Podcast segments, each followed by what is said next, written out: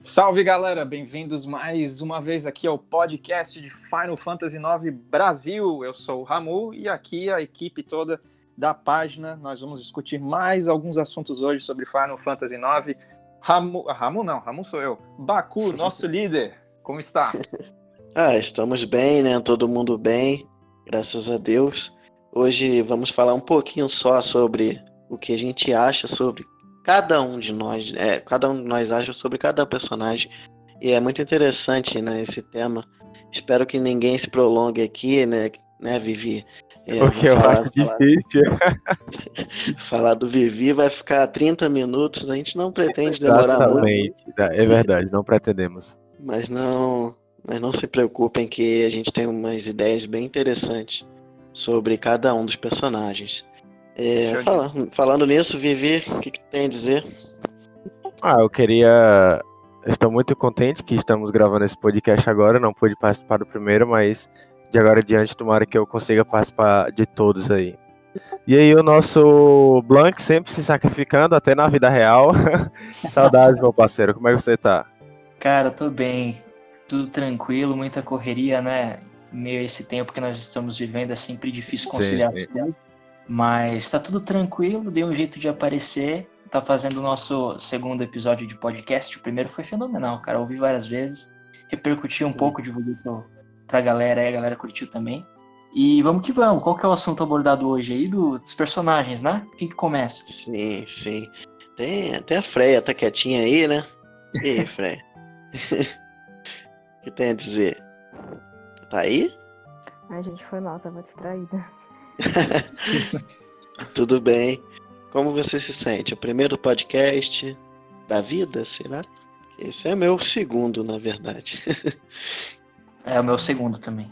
Acho que só o Ramon tem alguma experiência aqui com mídias. Quer dizer, o Blank tem, tem experiência como até como dublador, né? Mas Ramon, ah, você já. Ah, que fez... massa. Sim, sim. Uma dublagem de fã é uma coisa excelente, né? Porque é feita com carinho. Tá certo. Ah, Bom, vamos, vamos seguir aqui, né? O Freya não seguir. tem nada a dizer. vamos seguindo. É, o primeiro personagem. Pode... Desculpa, líder, dê a palavra. Não, pode, pode falar. Não, vamos então começar com o quarteto principal do jogo, né? Vamos lá, o... vamos começar com o protagonista, Zidane. Zidane Tribal. É, Zidane. O famoso algoz brasileiro na Copa de 98. a alusão eu, foi boa. Eu, eu, eu acredito que fizeram algumas mudanças na pronúncia do nome nele por conta do jogador, né? Aí ficou meio que Titan. Titan. Em, em, alguns países muda, né? Acho que na Espanha é Gitan, ou alguma coisa assim, com J mesmo. Ou com isso. G, não, não lembro. É, isso é verdade. E o que, que a gente pode dizer sobre ele? Acho que é um personagem que passa por uma transformação é, talvez mais assim da metade pro, pro meio, né? É, desculpa, da metade, da metade pro fim. Que no, acho que nos dois primeiros CDs, né? Eu digo CDs ainda porque eu sou da época que o jogo saiu mesmo. As duas primeiras partes, enfim. Uhum. Ele é, é, sempre aquele cara que, apesar de todo, todo o desafio e todas as dificuldades, ele tenta manter o ânimo do pessoal. E aí depois ele começa a lidar mais com, com uma crise de existencialismo, né? Ali do, mais ali para a terceira parte do, do jogo. É, isso é verdade. Ele, ele é um, um, tipo de cara que é amigo, né? Ele quer estar ali pelas pessoas que ele gosta. Já ele diz a frase dele, né? A frase dele não. Como é que é? Você não precisa de uma razão de um... para ajudar as pessoas. Isso, isso ah, mesmo. Ele tá ali e quer ajudar. Ele não quer nada em troca, até porque tá no sangue dele fazer o possível, né? Pelas pessoas que ele gosta. Porém, ele é um ladrão, né? Sim. a gente fica meio que pensando até onde vai, né? O dilema moral e ético das coisas. É de se perguntar se essa atitude dele não, não é tipo uma máscara porque justamente por ele ter essa ocupação né, de criminoso, e até quando ele está na, na Black Mage Village e ele conversa com a Garnet, e ele indiretamente conta uma história que na verdade é dele, né, sobre ele, que, ah, esse menino que é, foi adotado e procura pela sua, pelo seu lar verdadeiro. Eu fico imaginando agora se essa atitude é, otimista dele não seja uma espécie de máscara ou uma, uma forma dele mesmo não, não ficar triste. É ele tenta animar os outros para animar ele mesmo, porque ele é alguém que está tentando se encontrar. Não sei, fiquei pensando aqui. Hum, é, faz sentido. Faz muito sentido. Isso, isso se prova bastante no quando ele tem o um encontro com Garland. E aí tem a famosa You're Not Alone, tem uma, um artwork muito linda, que é o Zidane caindo assim, todos os outros protagonistas segurando a mão dele. Então tem bastante a ver com isso também, já que ele se perde na sua identidade, tenta encontrar quem ele é mesmo e tal. Uhum. É, isso me faz pensar também se ele ele realmente confiava, né, nos amigos dele, de equipe, né? Esse pessoal que ele conheceu há pouco tempo, né, literalmente, no jogo ali, que vivia, o Steiner mesmo, ele não confiava totalmente, mas depois desse episódio específico lá, né, que ele teve essa, essa queda, ele passou a confiar 100% em cada um deles. Uhum. Isso aí foi. Sim, foi, foi uma queda mesmo. E um dano pro Zidane. Uhum. É um momento de virada, né, dele. Acho que cada Sim, personagem, sim. cada personagem teve. Cada personagem teve um. E a gente vai falar aqui sobre esses momentos que transformaram o personagem. Cada um deles. E no caso, encontro com Garland, a nossa música é muito boa, assim. Vou falar da música, é outro podcast, né? Mas é, a música Ah, também, é. de todo o plot que tem ali, Nobu é um deus. Sim, sim. Nossa, música daria um podcast de 5 horas. Que é muita Não, vai falar. dar. vai dar. Não daria, não. A música vai ser só um podcast, parte 1 de 8. E, e vem cá, vocês gostam de jogar com o Zidane? Sim, gameplay mesmo? Sim, eu gosto. Eu queria poder trocar, né? O personagem assim que você anda, mas tirando isso.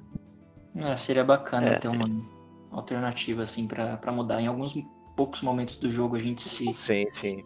obrigado a controlar o Steiner, mas mas a jogabilidade parece bem bem tranquila com com o Zidane assim.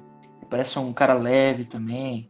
Acho que o Zidane condensa tudo que um protagonista precisa ter. É carismático, corajoso, tem uma história a princípio bem desconhecida, que com o passar do tempo a gente conhece mais sobre ele e percebe Verdade. que tem uma profundidade. E, e, e também tem a ver, assim? É, saber. Mas pra mim é um personagem muito bom. Protagonista bem, bem completo, assim. É, eu fiquei, eu fui um dos muitos a descobrirem as questões de dano máximo, né? Só depois, depois de umas, sei lá, umas cinco zeradas, aí a gente começa a pesquisar e nota, né, que aquela, ma- aquela magia dele de o Thievery, né, é influenciada pela quantidade de roubos feitos Uhum. no jogo. E aí você fica pensando, pô, era uma magia que gastava, sei lá, 6 de MP, eu acho. Aí você pensa, ah, vale nada essa coisa aí. Joga um tesouro na cabeça do bicho, dava um dano ridículo a princípio. Aí eu pensei, não vou usar esse negócio. né? Mas acabou que é a, a- mais forte. A pegadinha é que é a última que ele aprende, né? Tá ali na lista dele é a última. Então tem essa pegadinha que seria uma das mais fortes, mas não tá. É, acaba pegando a gente mesmo. O que vocês já acham é, de mais admirável no Zidane? Eu gosto do fato dele ter feito uma- um laço bem forte com o Vivi, como se ele fosse um irmão mais novo pra ele. Uhum. Não é verdade. Nossa, é, isso é ver muito verdade isso daí. É muito legal, assim, ver essa. a- uma espécie de proteção que ele passa, assim, tipo, não, pode se abrir comigo, sabe? Pode, vamos conversar, tu tá tendo uma insegurança aqui, não, fala assim, cara, o cara, sabe? Não deixa Verdade, eles te é. usarem. Até porque os dois são meio que os únicos diferentes, né? Se comparado aos outros habitantes dos continentes. Que só Sim. mais pra frente no jogo eles encontram uns semelhantes. Uhum. É verdade. Sim, sim, os dois são dois bonecos, né? Bem dizendo. É. Eu achei muito interessante a prosa deles ali na Vila de Dali, quando é, ele vê o Vivi olhando pro horizonte, chega nele e fala, olha, se você tiver problema com garotas, você pode me procurar tal. Eu me via é, na pele do Vivi, cara, o Zidane é o irmão mais velho legal, sabe? Aquele cara que aconselha, aquele cara que tá ali do lado. E o líder da equipe, né? Passa uma super segurança para ele, muito bom. Ter carteira. Isso. Sim, o Zidane, porque ele é muito destemido, ele, depende do que ele queria, ele ia lá até realmente uh, sequestrar, entre aspas, uma princesa. Mas o que ele queria, ele realmente ia até o fim, se fosse conquistar alguma coisa ou dar em cima de alguém. Ele tinha esse. Era muito destemido, eu gostava, eu gosto muito. E isso tem a ver com também da virtude dele de ajudar qualquer pessoa, uh, independente de qualquer coisa, sem nem ter motivo. É, ele viu no Viver um, um garotinho que precisava de incentivo para viver, né, no caso. E o Zidane falava o tempo todo para ele se mostrar, para ele não ter, não ter timidez, né? Que vocês lembram, no começo Vivi mal falava direito, uhum. ele gaguejava e tudo mais, depois foi se soltando aos pouquinhos, né? E falando nisso, vamos aproveitar já falar desse pequeno. Já, já ia falar isso. ele é o mais querido da série, com certeza. Né? Uhum. toda votação que tem, ele tá lá entre os três primeiros, se não for o primeiro. Com certeza. Junto de, junto de outras lendas da série Final Fantasy. Mas gente, o que a gente tem a dizer sobre ele, né? Acho que é o personagem que mais evoluiu e mais entendeu as coisas conforme foram passando todas as fases. Do sim, primeiro sim, ao quarto, do primeiro capítulo lá até o último, você pode notar uma grande diferença nele. E isso é muito acho, legal. O que eu acho incrível é que, apesar dele não ter uma expressão expressiva, né, tem só aqueles olhos, a uhum. linguagem corporal no jogo, mesmo na gameplay, consegue perceber no início assim toda, sabe, a insegurança que ele tem, é, sabe aquela, aqueles momentos assim que ele vira de costas para algum personagem e dá uma leve agachada, assim, como se ah eu não vou conseguir. É, eu acho que os é. animadores eles fizeram uma, um trabalho muito legal assim para poder passar é, os sentimentos do Vive, apesar dele não ter expressão facial. Sim, o jogo ele é, é minimalista ali, né? Ele tem um os personagens já SD, né, super deformed, mas com riqueza de detalhes. Eles misturaram meio que tentaram uhum. fazer um personagem caricato, meio é, visual, meio infantil, mas ao mesmo tempo você olha de perto e vê cada detalhezinho Vivi com a mãozinha dele assim, né? Fechando. E, e timidez, tudo tá ali no personagem. E eu acho incrível. Salvar essa expressão do Vivi também é muito legal. Porque você olhando pro rosto dele, você só enxergando os olhos, aquilo pode ser interpretado de muitas formas, né? Aquilo pode significar, inclusive, o vazio dentro do existencial dele mesmo, cara. Então, é muito profundo isso, né? Quando ele se depara com, com aquela fábrica de Black Mars lá, e tipo, não sabe de onde que ele veio e tal. Meu, é muito louco. É muito. Isso, isso reflete a frase dele, né? Dilema. É. é. Como você prova que existe, né? Sim. É. Bem filosófico, né? Meio Matrix. E olha, olha. Meio Matrix. Meio Matrix. Realmente. Ele é o mascote da série Final Fantasy. Primeiro vem o Chocobo, depois vem o Moogle e ter, o terceiro é o Vivi, cara. São os mascotes. Mas na verdade, ele é bem forte mesmo, porque como o Vivi não sabia viver, o Zidane ensinou a ele. Foi o que ele deixou na carta dele.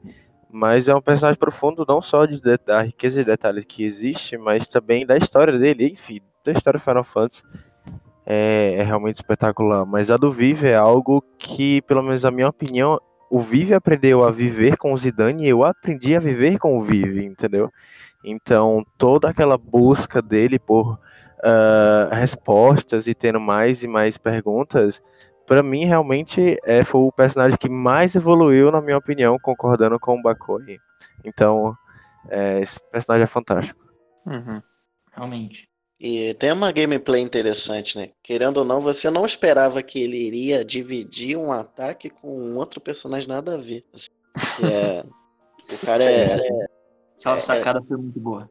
O Stein é um Knight. E, aí, e, o... também muito questão da história, a relação do Vive e do Steiner é, nossa, linda. É mesmo. Tipo, tipo, e sempre, sempre, né? Porque antes ele evolui, é daquela forma com o Zidane, mas com o Vive é sempre o mestre Vive, existe o maior respeito. É verdade. Eles estabelecem esse vínculo, essa ligação aí bem antes de qualquer outro personagem no jogo, né? O Steiner respeita primeiro, depois da princesa, é claro, o Vivi. Uma reverência quase, né? Sim. É, e vendo de um cabeça dura como ele, isso é muito, né? Uhum. Quantas pessoas ele desrespeitou no caminho, ele destratava todo mundo e foi mudando também, né? Eu não lembro qual era uma cena que tem que o Steiner tava assim, não querendo prosseguir. Não, não vou, não sei o que e tal, a princesa. Aí vem o Vivi assim, por favor, senhor Steiner. Sei... Ok, isso é mestre Vivi, então vamos. Né? É. É bem isso, é um respeito muito grande. De baixo. Acho na Vila Dali, eu acho que é Dali o nome da vila, bem no começo do jogo. Uhum. Que ele ajuda uma mulher em uma loja em troca de informação, se eu não me engano. Alguém lembra dessa cena? Sim, com certeza. Sim, nossa, de parte o coração. pra mim. Ele era ignorado por todo mundo lá. Mas também Sim. tem um motivo, né? Por conta dos Black Mages lá do Kuja. Uhum. Que eles assemelhavam ele, falavam, ih, aquilo ali é, é daquela corja lá. E viravam as costas. Mas Vivi não entendeu nada.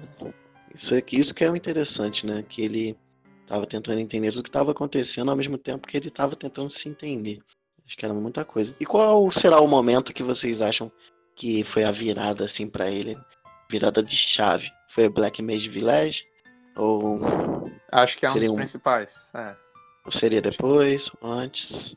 Acho que na Black Mage Village ele, ele, ele se transforma assim de, de determinação. Eu, eu acho que principalmente quando quando o Kuja ele ele foge e leva alguns Black Mages e aí ele volta lá e, e percebe alguns que resolveram ficar e não seguir com o Kuja, mas ele entende os que seguiram o Kuja pelo medo de, de não morrer, né? Porque o Kuja promete, não, eu vou eu Uhum. vou estender o tempo de vida de vocês.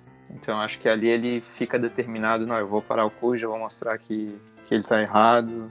Acho que ali é um momento bem chave. É, foram, para mim foram três momentos, né? Não sei se vocês lembram outros. Foi em Dali, depois foi no, no, no barco mesmo, voador, onde o, apareceu o Black Watts número 3, Uhum. destruiu a galera lá. Aí ele entrou em trance, tudo foi uma coisa muito legal. E esse, esse momento que ele conhece a vila do, escondida lá dos Black Mages. Fora isso, eu não lembro de nenhum outro momento de destaque pra ele. Assim, de pouquinho em pouquinho o Vivi foi sendo construído, mas é, mu- muitos conselhos que ele recebeu e coisas que ele aprendeu, até conselho mesmo da Eiko de não mentir para si mesmo. ah, em relação de tudo isso, creio que o mais impactante foi quando ele descobriu que ele podia parar, que a morte era algo. E depois que ele viu aquele exemplo com o número 233, não, não era o 233. É, Eu esqueci, não sei se era o 285. É, Enfim, era um Black Mage lá que morreu e ele entendeu que ele tinha um lifetime, ele tinha uma validade, ele poderia parar. E aí tem a frase dele famosa que para onde ele vai e, e ele não consegue entender. É, realmente. Foi no, no cemitério lá, né? Ele teve uma conversa Sim, sim.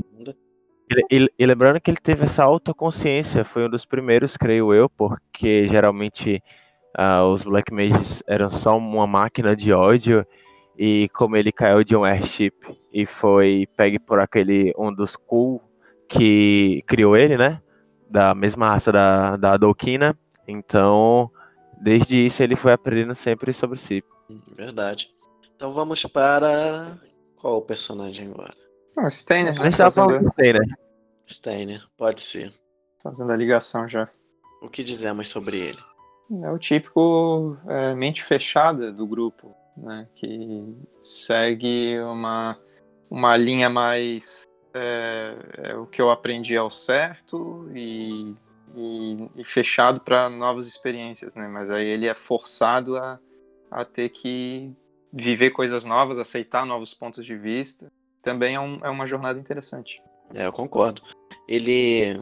Ele não sei se ele mudou muito, né? Do começo ao fim. Mas ele certamente aprendeu a respeitar mais as pessoas, né? Uhum. Certamente ele. Eu, eu acho que ele mudou porque ele se apaixonou. Então ele mudou completamente. É, Eu ia citar que esse deve ter sido o momento de virada pra ele, né? Exato. Ah, Aquela mesmo. cartinha ali da Eiko pro Zidane, caiu na hora errada. Ai, ai. Ali ele viu que poderia ser mais humano, né? Sentir esse tipo de abertura, né? Ele, não tenta, ele tentava ser um soldado de verdade, né?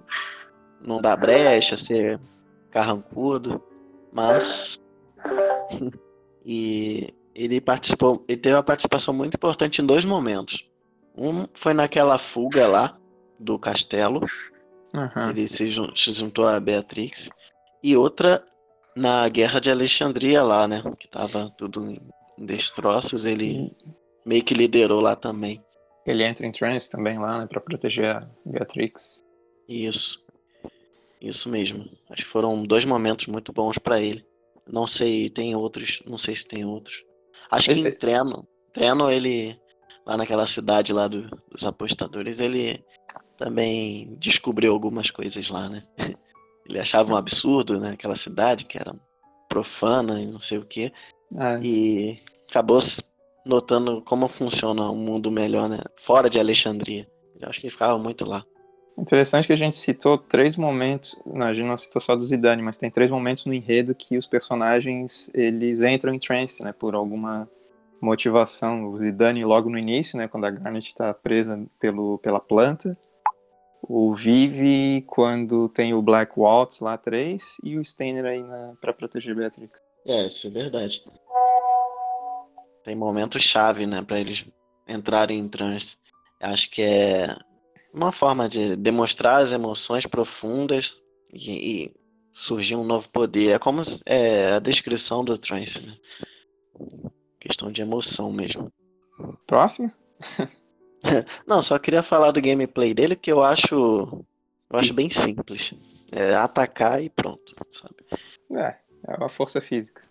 E vocês costumam Al... deixar ele na equipe? Eu, eu costumava. Eu sim. Eu sim. Apesar dele sugar muito MP, assim, era um absurdo, né? O choque 46 de MP, ele não é pronto para gastar MP. O é. Steiner. Ele não, não é personagem de MP, né? Ele é físico. Ataque físico. Uhum.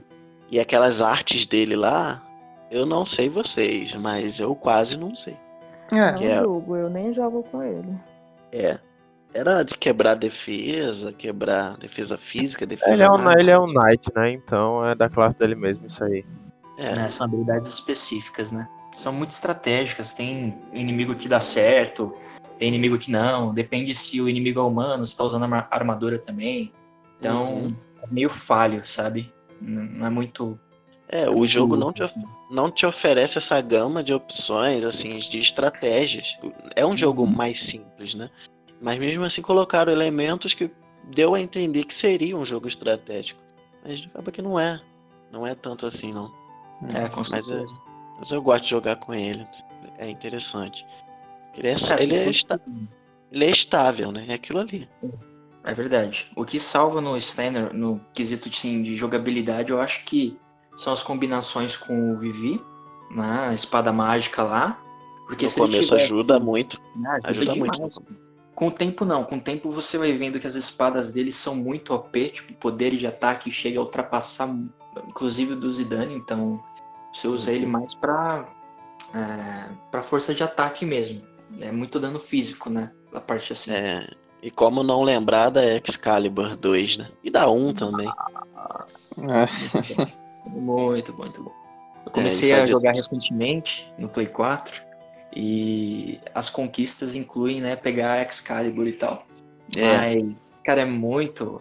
Assim, você tem que fazer literalmente uma speedrun pra conseguir chegar no final do jogo e, e a espada tá lá. Porque você passa por todos os eventos praticamente correndo. Tem que ter uma boa uhum. estratégia pra passar por todos os bosses ali e tal. E tem um troféu de. Tem um troféu pra pular corda, né? Tem, tem sim, tem sim. E como é que você vai perder tempo pulando corda fazendo o speedrun da Excalibur 2?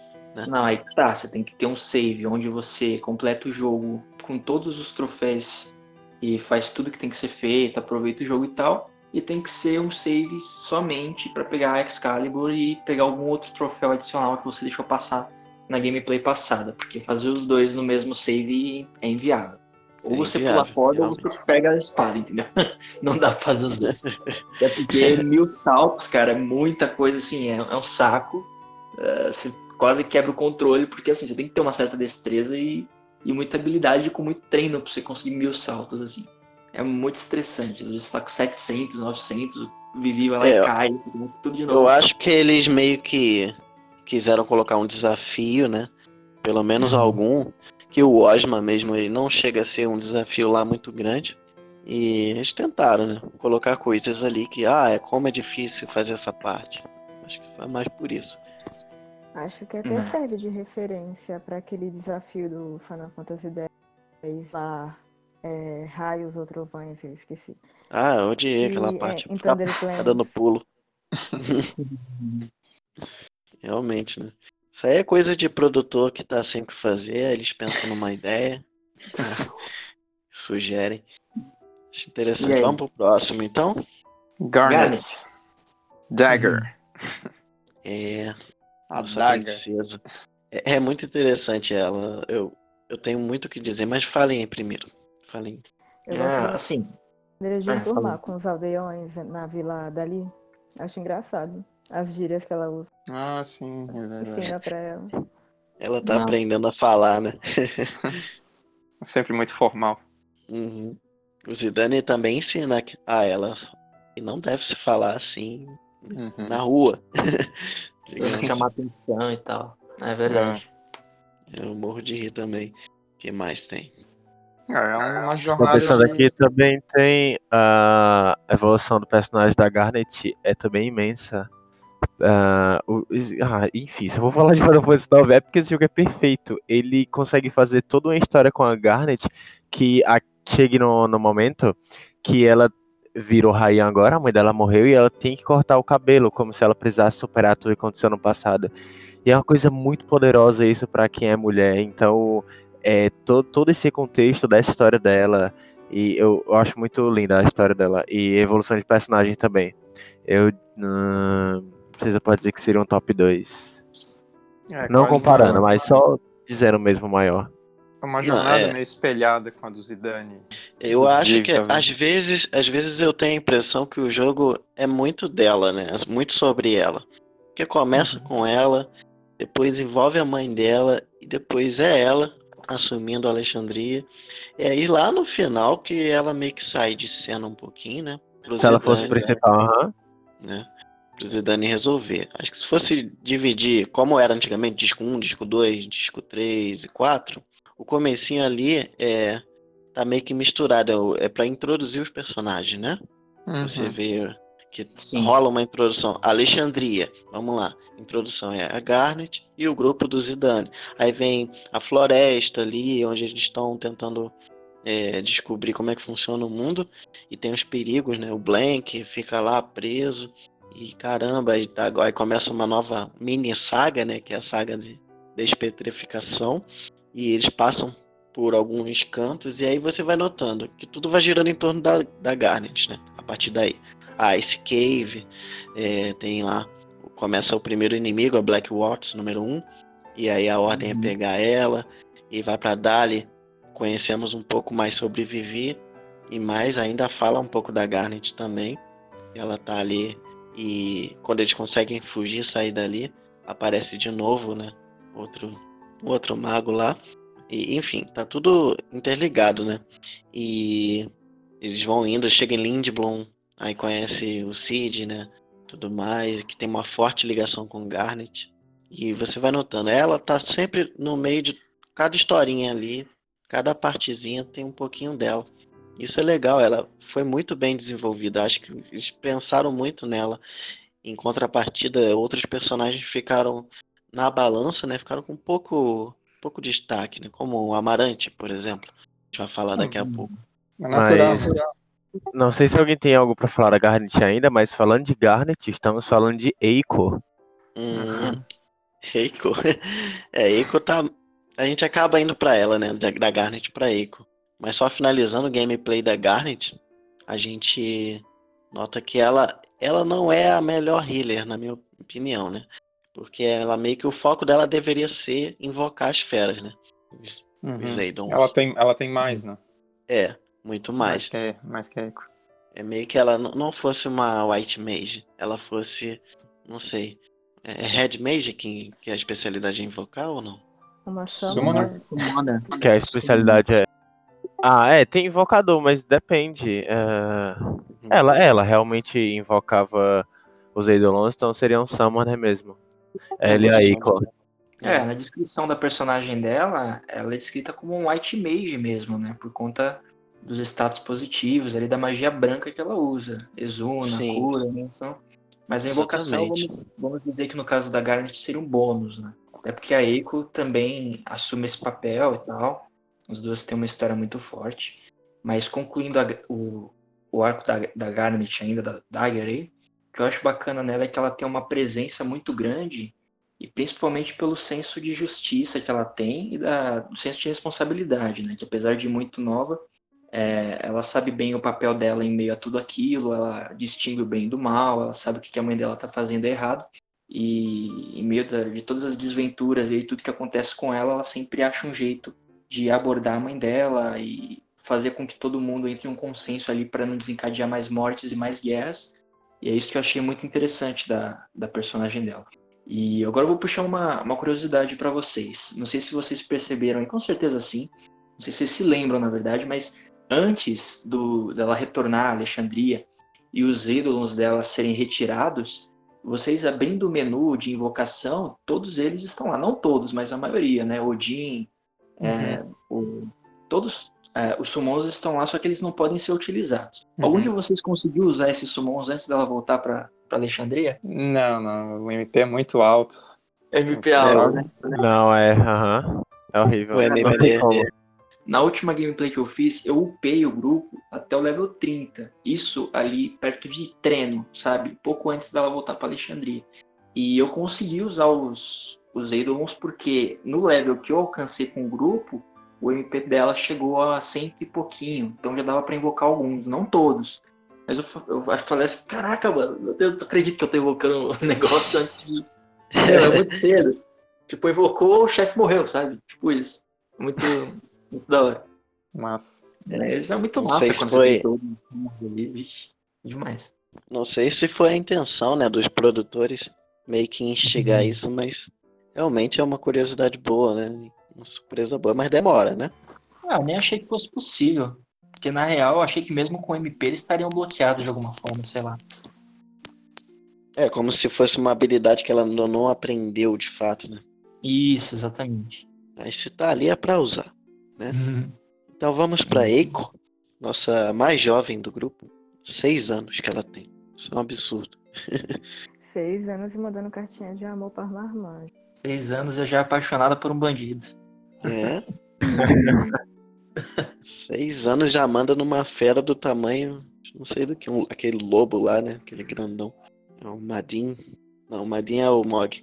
Ou será que Seis eu, eu anos tô e confundindo? já cozinha pra uma família de mugos. É, é. Seis anos e já sabe cozinhar. É. É, realmente. o legal Eu da acho que-. Desculpa. Não, pai, fala. O, o legal da Eiko é que essa- isso que a gente está falando sobre ela ter mais foco na, nas magias de cura reflete um pouco a natureza é, do personagem dela, que vive sozinha, então faz sentido ela precisar é, ter um foco mais em cura para se proteger de qualquer coisa, né, já que não tem ninguém ali por ela. E até isso no- nas invocações dela, o, o Fenrir, né, dependendo da joia que ela tiver equipada, muda para para lançar Shell ou Protect, né, dependendo da, da joia. É tudo a Uhum. ver com, com se preservar, né? E ela tem o carbuncle, né? Opa, foi mal. O carbunco, desculpa, não é o Fenrir. O, ca- o Fenrir é, é ataque aéreo ou ataque terrestre, né? É o carbunco, isso tá certo. Ah, é, é. É terra e, e ar, né? O, Isso. o lobo.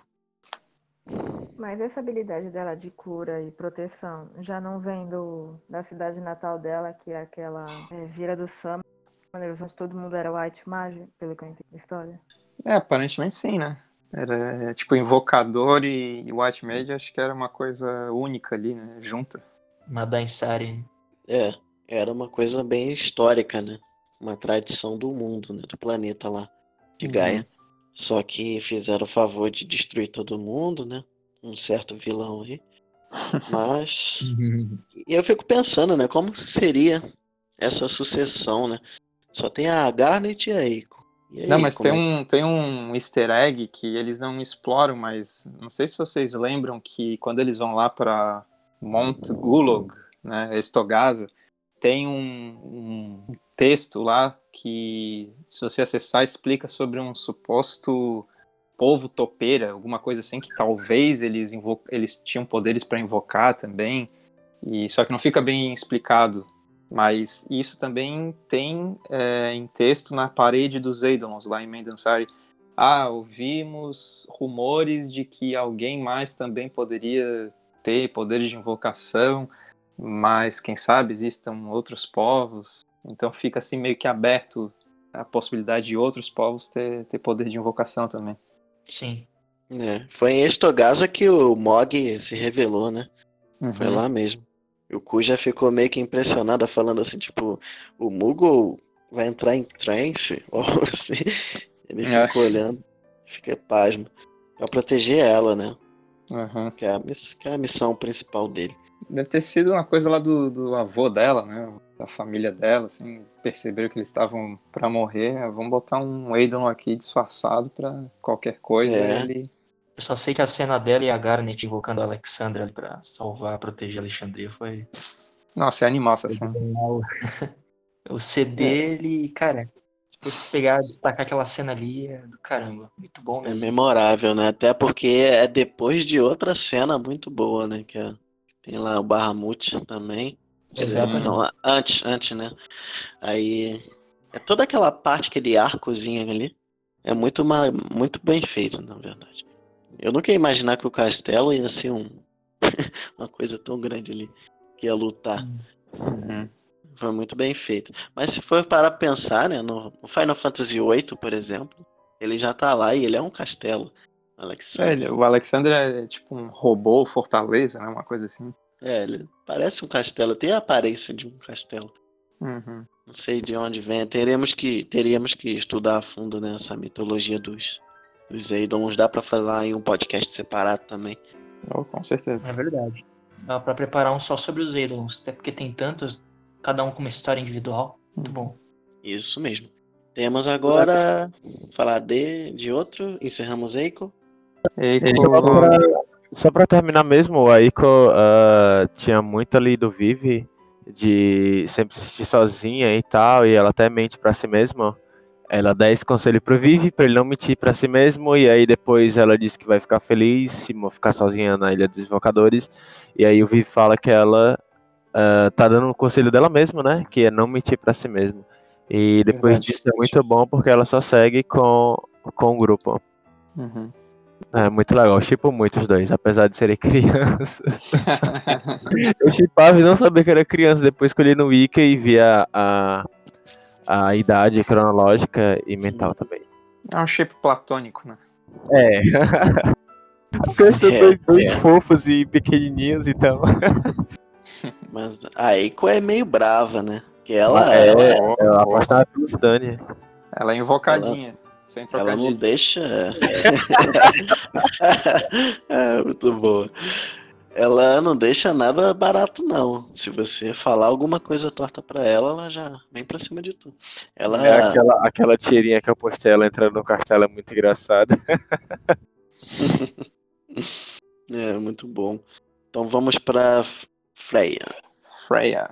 Ela é muito é Cara, é eu, interessante eu, também. Eu gosto muito da, da personagem da Freya. Essa é uma história assim que foge um pouco do núcleo principal, né? A, a, aquela busca dela pelo Fretley e o, o desespero de, de, se sentir esquecida e aquela coisa do, do amor romântico, mas eu gosto bastante, assim, ela também tá sempre ali no, na, no Discum, né, ajudando o Vive, né, você tem certeza que quer descobrir as coisas sobre as suas origens, né? Isso pode mudar totalmente a sua vida. Eu gosto bastante da Freya.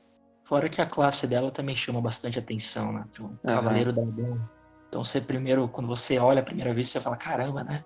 Eu sei menos sobre cavaleiros do que eu, que eu imaginava. Ali naquele momento todo mundo tá em Lindblom, uhum. chega um da, da, raça dela ali, falando que Brumessa foi atacada e tal, aí muda todo o foco de. Porque se isso não tivesse acontecido, muitos acontecimentos ali não tinham sido desencadeados, né? A turma ia ficar Sim. estagnada ali, de boas coisas serão resolvidas ali, mas todos decidem ir atrás do povo dela para ver quem estaria por trás daquilo tudo. É verdade. Cara, é, foge realmente do núcleo, como você falou, e foi muito interessante como foi desencadeando ali pra Cleira e tal. O Blank, é uma... tem um, Blank tem um vocabulário de redator, né? Desenvolve legal. É como se fosse uma, uma mini saga ali dentro do jogo, né? Sim. né? Meio que a parte, a história da Freya e tudo. Tudo que aconteceu em Burmecia, Cléria, Cléria, né? E, e ela teve um passado que eu gostaria muito, muito, muito que tivesse sido contado assim também. Que tivesse, não sei se tiver um remake, né? Contar um pouco mais uhum. sobre alguns anos que ela ficou fora procurando pelo, pelo Fretley e também treinando, né, para ser a melhor Dragon é, Knight.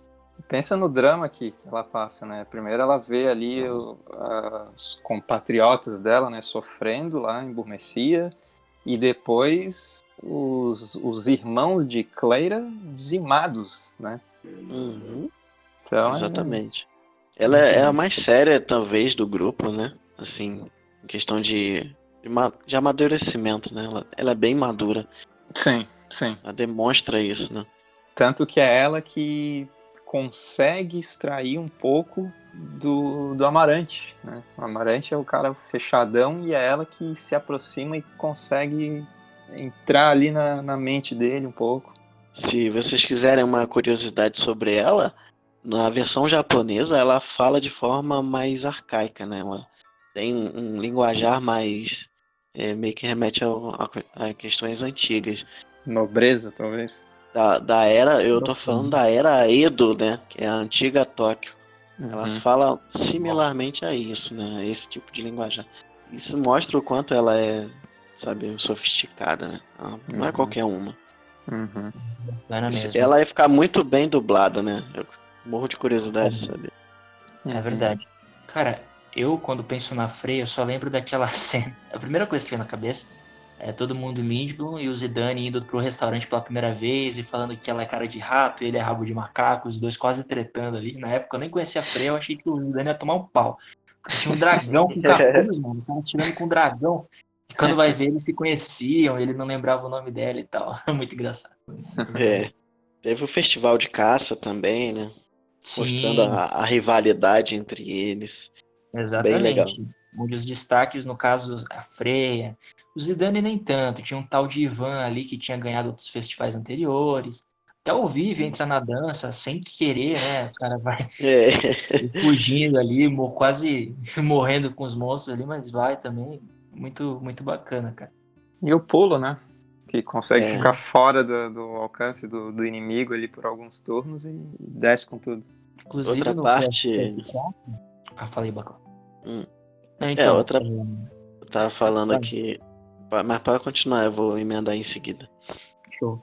No PS4 é, tem um troféu que, é, ainda no festival de caça, você precisa vencer ele com o Vivi.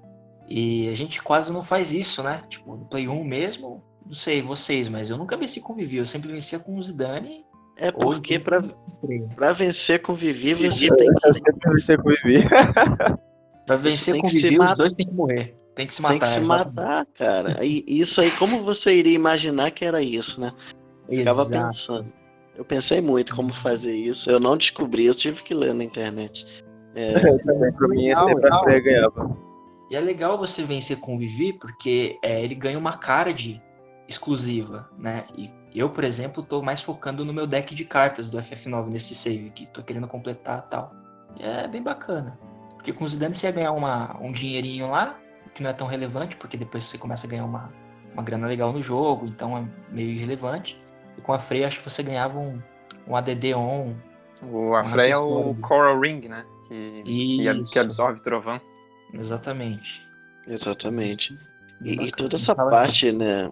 Essa parte melancólica, eu não sei.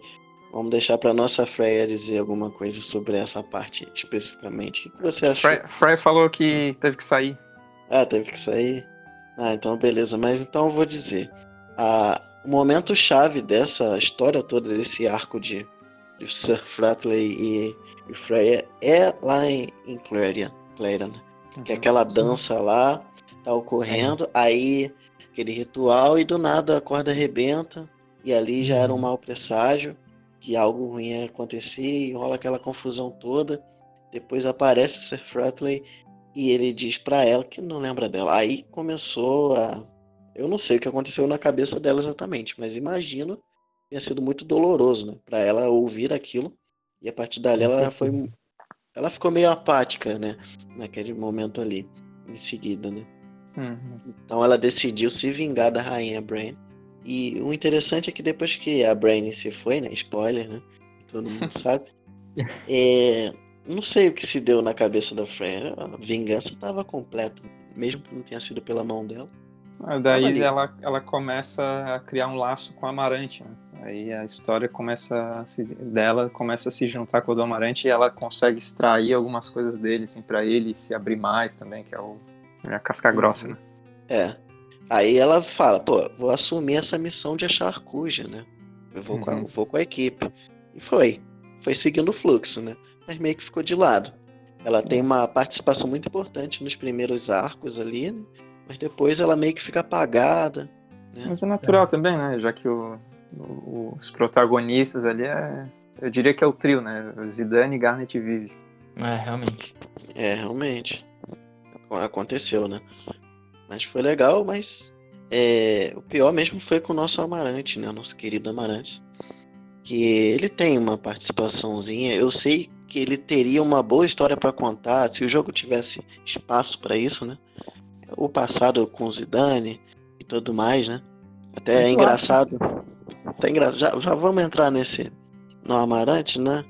Uhum. Apesar que a gente não falou do gameplay da Freya. Eu acho interessante no gameplay dela, só deixando aqui, é que ela tem umas habilidades de... diferentes, né? Eu achei um pouco diferentes. Que, por exemplo, ela pode é, usar um auto regen ali, né?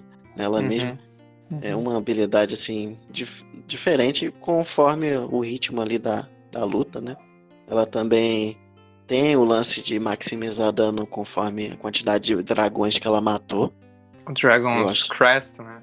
É. Eu, eu, fechei o jogo, eu fechei o jogo e, e destruí o Osman com, com ela e essa habilidade, que é a que mais rápido você consegue chegar pra ter o 9.999. Você mata 100 dragões, fechou. É, só matar aquele dragão lá do lado de fora de, daquele aquela caverna lá. E Gizamalu. E, é, pode ser em Gizamalu ou, ou mais tarde em Daguerro, né? Lá, tem, tem, tem lá também. Ah, você tá falando do Grand Dragon. Bem. É. Mas, mas não qualquer, sei vocês. Não sei vocês, mas. Isso. Eu não sei vocês, mas o Jump eu não gostava de usar, não. Pô, eu gostava, cara. Já me salvou ah, algumas vezes. Nossa, isso ia falar. Quando o time tava condenado, eu usava o jump e salvava a freia. A geral morria. e ela pulava salvando o dia, tá ligado? Tipo e assim, quando ela fora da batalha. também. Que fica um jump prolongado. Prolongado, ela só solta as lanças é. lá de cima e muito é, bom. isso aí. Isso aí é legal pra caramba de ver, né? É, é muito engraçado. Soltam várias lanças assim. E do nada, ué, cadê ela? Continua jogando coisa lá de cima. Fora que ela... o MP da galera também tem uma habilidade dela que recupera MP. Sim, né? sim.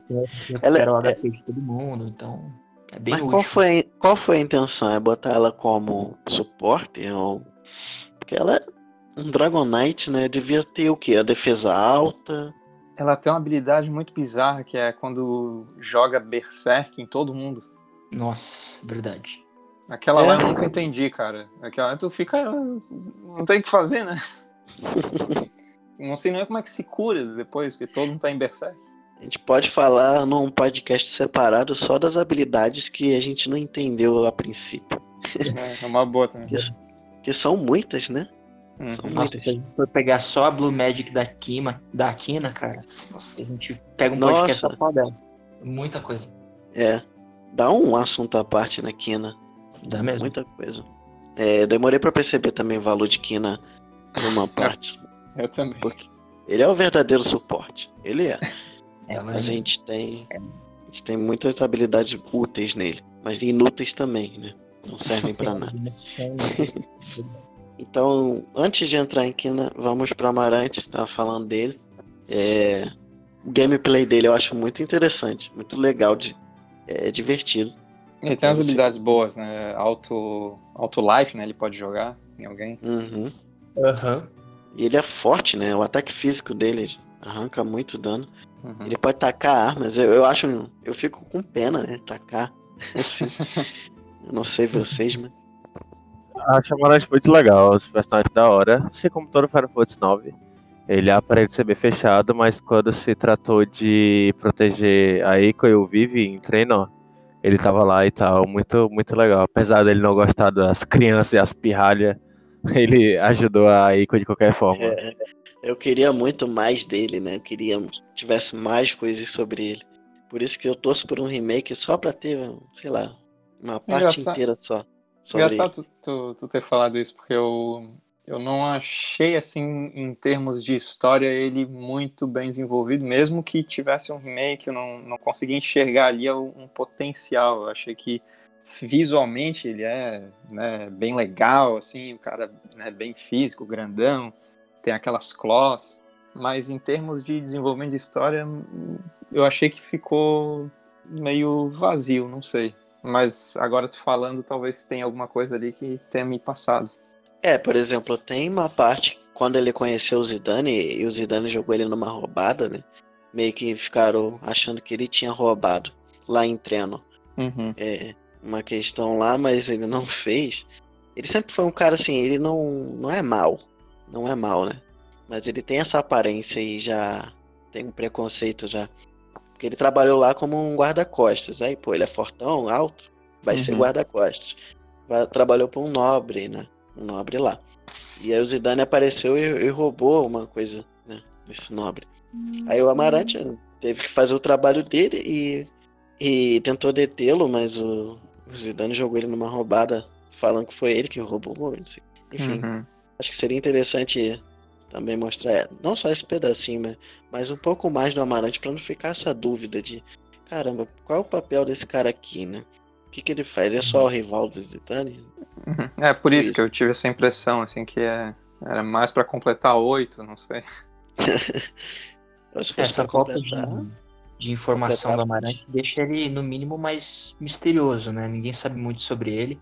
Uhum. Mas o fato é que seria muito interessante saber de onde ele veio, quais são as origens dele, né? Ele porque- só aparece. Só aparece em CG uma vez e no final. É. Uhum. É, uhum. Realmente. O Queen também, Uhum, só no final. exatamente. Então por que que deram tanto, tanto espaço para outros personagens e para ele não? Eu gostaria muito de perguntar isso pra um, pra um produtor do jogo, alguma coisa assim. Gente, o que, que é o Amarante aí? Por que, que vocês criaram ele? Né? Não sei. Qual era a intenção, né? Tinha que ter um, alguém com a habilidade de monk, né, de monge no jogo, ninja. É, É, exatamente. como isso.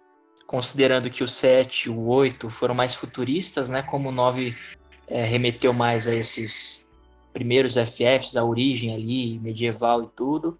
Aí trouxeram as classes e o Amarante no misto entre ninja e monk, né? Eu achei uma sacada muito legal. E a gameplay, né? É, isso é. Muito bom, muito bom. Muito legal jogar com o Amarante. Eu joguei muito com ele. Depois de desenvolver ele, saber usar as habilidades, nossa, é um dos personagens que se destacam bastante em termos de gameplay. Uhum. Uhum, verdade. Então, sobrou aí. Kina. Nosso, nosso alívio cômico, né? É. Eu preciso falar uma coisa assim que eu sempre quando eu jogo e aparece ou Queen ou a Queen, não sei, né? Eu consigo visualizar como é que seria a voz, assim, quando ela fala qualquer coisa, eu imagino assim, Ei, I eat frog. Eu imagino falando assim. Eu imagino a voz do Jar Jar Binks do Star Wars, cara. Nossa, É sério, é frog. Meio fanha, O- não sei, é porque é um elemento indefinido, né? A gente não sabe o que, que é, de onde veio. E uma curiosidade bacana também sobre a raça da Kina, né? Os Quas, não sei se é assim que se pronuncia, é que o avô do Vivi, que foi adotado, era da mesma raça, né? E na Uhum. realidade, ele estava tentando é, alimentar e criar o Vivi para posteriormente se alimentar dele. Sim. A gente descobre isso mais pra frente no jogo, mas foi um plot twist, assim, que pra mim foi surreal. É uma, é uma coisa bizarra mesmo, né? Parar Isso, pra pensar. Na gameplay, eu achei que o avô do Vivi realmente fosse um avô de verdade dele, que fosse um Black Mage também, mas depois que a gente descobre isso, cara, é surreal isso. é, total, total. Ah, não, não, porque acho que não sei se fala Quan, é porque Quan é o lugar e Ku é o, a raça, algo assim. É. Mas pelo que eu li, ele conseguiu achar o Vivi depois que o Vivi caiu de um airship. E aí conseguiu cuidar dele e tal, ele já tinha uma autoconsciência. Agora essa de como eu vivo eu não sabia, é novidade, que triste. Olha, quando você spoiler visita, aqui na equipe. Quando você visita a do Ellen, ali perto de Treno, ele acha um bilhete escrito pelo, é, pelo avô do Vivi, dizendo que ele tinha adotado, entre aspas, o Vivi, e que uhum. apesar de já ter passado seis meses, o Vivi ele não crescia. Então não estava em é. tamanho assim, adequado para ser um alimento. E é por isso que o Vivi sobreviveu, porque ele não tinha crescido e se desenvolvido para ser devorado. Entendi. Tem uma side quest assim que você pode ir lá e, e o avô dele aparece em espírito, né, pro Vivi e pro, pra Queen, né, se ela tiver na, sim, na parte. Mas os Iden é. não conseguem ver. Eu, eu fiz essa side quest. É bem na. Eu também, muito legal. Fica bem na pontinha ali do, do mar, né? Uhum. Ele com vista pro mar. Pô, muito legal. Eu gostei muito. Foi até emocionante, né? Pra eu Vivi olhar assim, né, um pouco do avô dele. Muito legal. Foi, foi, isso. E Queen, né, por si só, é uma pessoa assim que é uma criatura, né? Que a gente não sabe de onde veio, é, qual é o propósito da vida dela. É comer. E, e aí o, o, tu olha a frase, a frase é tipo, eu faço o que eu quero algum problema? É, indulgência, né? Muito é, bom. É, indulgência, né? Mas é, mas é legal, né? Faz, faz sentido isso. É, acho que quantas, quantas pessoas acabam não fazendo coisas contra a sua própria vontade e entram até uhum. naquela coisa da, da Eiko, né? De mentir para si mesmo e a Queen, né? Ah, vou fazer aqui e tal, eu fico na minha. Né? Então... Exatamente. Interessante que no jogo, se você não quiser ir pro pântano, você ignorar e seguir na história, você até pode, mas chega um momento que é obrigatório, né? Conhecer lá Em, lá em Fossil Rule, né? É. Fossil Rule tem que passar pelo pântano. É porque Kina que acha a passagem secreta lá, né? Sim. Pra, pra lá. Por conta, ele achou vez... um sapo, né? Ele foi correndo atrás do sapo e achou. Isso. A primeira vez que a gente é vista aqui, né? Ela é vista no, em Alexandria, lá, lá no começo do jogo, na uh -huh. cozinha. A gente nem sabe a relação dela, só acha que é um sprite super estranho e desconexo ali de todos os outros. Conseguiu, conseguiu um emprego, de certo, comeu o que não devia, foi demitido e voltou pra mata. e eu não sei em qual momento é revelado, acho que é uma side quest também, que Quina é tipo um, um excelente mestre, um Masterchef, né, no caso, já, que já superou, inclusive, o mestre dele há muito tempo. Ele meio que tava lá já só passando o tempo, porque é, e já tinha esgotado a quantidade de coisas que ele conseguia fazer, porque ele ficava preso naquele pântano. Aí quando chegou a equipe, ele descobriu que poderia sair e conhecer o mundo, aí a culinária Sim. do mundo, né? Por uhum. isso que tem essa questão da habilidade de cozinhar, de entrar em trance e cozinhar todo mundo melhor. Enfim, o jogo quis dizer para você, ah, transforme todos os monstros que existem em comida para o Kina aprender novas receitas, né? É, é. para fazer. Ser um Masterchef do mundial mesmo. Por conta da imaginação, que eu li muitas, muitas coisas sobre Kina ter a, a maior imaginação do jogo ali. eu acho que, que isso também remete a algumas, é, algumas histórias de mitologia e de tribos é, primitivas que acreditavam que comer o, os inimigos é, ia conseguir absorver a, a, habilidade deles. E aí entra nessa da Queen, né? Ela aprende as coisas é, cozinhando os inimigos. É a, a classe Blue Mage mesmo é assim, você pega as habilidades do, dos inimigos. Uhum, uhum. Mas a Queen é o grande mistério da franquia Final Fantasy. Eu preciso até testar, que a gente, dá para fazer se dá para resolver essa teoria. A gente pega no Zidane, tem uma passiva dele que chama-se Proteger Garotas. A gente coloca a Garnet, a Eiko e a Okina. E aí a gente uhum. vê que quando o monstro for bater, ele vai proteger.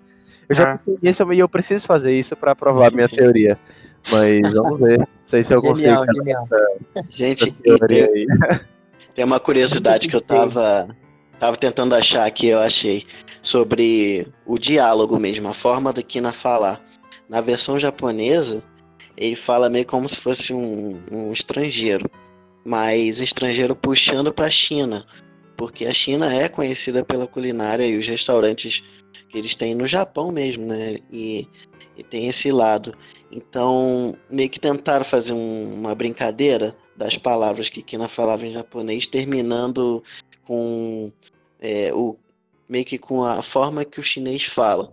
Tem, tipo, é a, a, assim, uma coisa meio que no finalzinho de cada frase metendo um tipo de linguagem característica da China. E na versão em inglês, pelo que eu tô lendo aqui, ele fala um inglês meio quebrado, um inglês meio Sim. assim, fraco, né? Ele não sabe falar inglês. E na versão francesa, tentaram, optaram meio que botar um. Tipo Naruto fala lá, da Tebayo, alguma coisa assim. Aí botaram Kina falando nham, alguma coisa assim, na versão francesa. Sequina... a delícia, né, da comida. Sequina meio que tem esse leve dialeto chinês, então tá comprovado. Foi inventar de cozinhar um morcego e aí estamos aqui hoje, nessa pandemia. É, talvez tenha sido Kina. É. Talvez. é verdade. Sempre atrapalhado, né? é capaz. Mas é, é legal. E o gameplay é muito vasto, acho que não dá para falar em poucas palavras. Quando você percebe que a Blue, Blue Magic, né? É, pode te dar qualquer habilidade, né? Desde uhum. ataque, defesa, é, suporte, cura. Você fica meio que espantado, né? Mas e tem que frog, saber qual, qual é o monstro que come também. Né? E o Frog Drop, né? Que dá 9.999. Sim, isso é outra coisa também, né? Que a gente não, não sabe de cara. Uma coisa um tanto irônica, né? porque a Kina, por não ser um ser propriamente definido, mas ao mesmo tempo ter habilidades que englobam todas as especialidades do jogo, todas as profissões e tal. É muito, muito útil. Usei muito ela, uso ainda. E quanto mais cedo a gente pega no jogo, na minha opinião, melhor. Porque é puta ajuda. Uhum. É, é verdade. E a gente só não falou do da Tantalus, né? Dos personagens da, do, do grupo de ladrões aí. A gente vai abordar sobre eles também ou não? Não, a gente pode falar em outro podcast tá sobre certo. os secundários, né? Todos eles, os secundários, não só Tantalus, mas os vilões, todo mundo certo. que aparece, Dr. Tot e outros personagens é, muito bons também. Já estamos é. há uma hora e pouco falando. É, vamos encerrar aqui, né? Muito obrigado, gente, pela presença. É, sei que alguns não conseguiram, outros tiveram que sair no meio do podcast, mas tudo bem, é assim mesmo. A gente quase não consegue bater nossa agenda, né? E hoje foi o dia que teve mais gente, mais pessoas, uhum. né? O primeiro só foram três, por conta da agenda de todo mundo. Eu mesmo nem sempre posso participar, mas eu gosto muito de falar sobre Final Fantasy IX. E ainda mais com fãs junto, né? A gente acaba se prolongando, falando bastante. Deu mais de uma hora aí, mas não é por mal. a gente gosta muito. E tem muito tema para falar. Espero que a gente consiga fazer mil podcasts que seja. Né? Na vida aí, deixar nosso legado, né? Mas eu gostei muito. Vamos chamar convidados também futuramente, bater um papo aí, né? Com certeza, Baku. Gostaria já de aproveitar a oportunidade para agradecer pelo convite. E apesar das dificuldades, é sempre bom se reunir para tratar desses assuntos aí bem nostálgicos. Acho que tem muito assunto legal para abordar sobre esse RPG. Marcou muito, muito, muito a vida de todos os fãs de RPG. E vamos levantar alguns tópicos aí, ver a reação da galera para trazer outros assuntos relacionados. E valeu aí pelo novamente pelo convite para o podcast. Muito bom. Certo. Ramon? É sempre um prazer poder trocar ideia aí com mais gente que, que, que é fã de Final Fantasy IX. E apesar das dificuldades, quando a gente realmente gosta de algo, a gente dá um jeito, né? Se esforça. E estamos aqui, já esperando o próximo. Valeu. É. Vivi? Ah, o segundo podcast de muitos, né? Espero estar em todos a partir de agora. E é isso. Muito bom estar com vocês falando sobre algo que eu amo. Estou tentando comprar minha casa aqui no Final Fantasy XIV, mas tá horrível. Valeu, viciado. E é isso, galera. Aproveitem a pandemia para jogar muito FF9 e outros FFs também. E jogos no geral. Muito bom. é, é o tempo isso aí. Então, bora relembrar e reviver as nostalgias. Valeu, Sempre pessoal. Até a próxima. Tchau, tchau. Valeu. Valeu. Tchau, tchau. É que eu vou ouvir vocês aí. Bacana. Sobre os personagens. Tem que tirar o